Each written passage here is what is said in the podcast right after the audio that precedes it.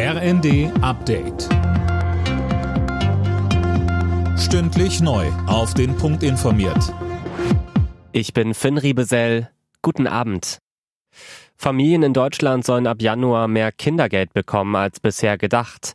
250 Euro soll es dann pro Kind geben. Darauf hat sich die Ampelkoalition geeinigt. Fabian Hoffmann. Bisher war geplant, das Kindergeld auf 237 Euro für die ersten drei Kinder anzuheben. SPD-Fraktionschef Mützenich sagt, die Ampel legt jetzt noch eine Schippe drauf. Grünen-Fraktionschefin Dröge meint, eine spürbare Entlastung für Familien und ein wichtiger Schritt in Richtung Kindergrundsicherung. Und FDP-Fraktionsvize Mayer spricht von der größten Kindergelderhöhung in der Geschichte der Bundesrepublik. Der Bundestag soll bereits morgen darüber abstimmen.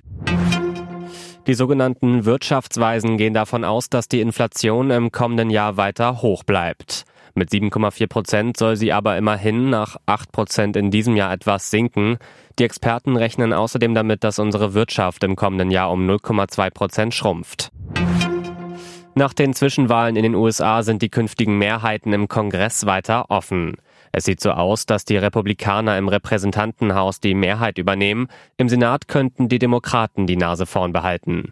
Sönke Röhling, da hat es schon einige Überraschungen gegeben. Ja, und auffällig dabei ist, dass vor allem Hardliner der Republikaner schlechter abgeschnitten haben als gedacht. Viele Wähler werden offenbar doch von diesem radikalen Kurs abgeschreckt. Bemerkenswert war zum Beispiel der Sieg des Demokraten John Fetterman in Pennsylvania gegen den von Donald Trump unterstützten TV-Art Mehmet Oz.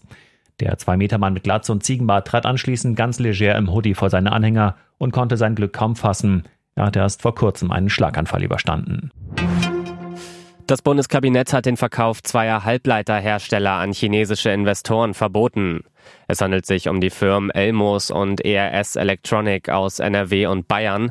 Wirtschaftsminister Habeck hatte vor einer Gefährdung der öffentlichen Ordnung und Sicherheit Deutschlands gewarnt. Alle Nachrichten auf rnd.de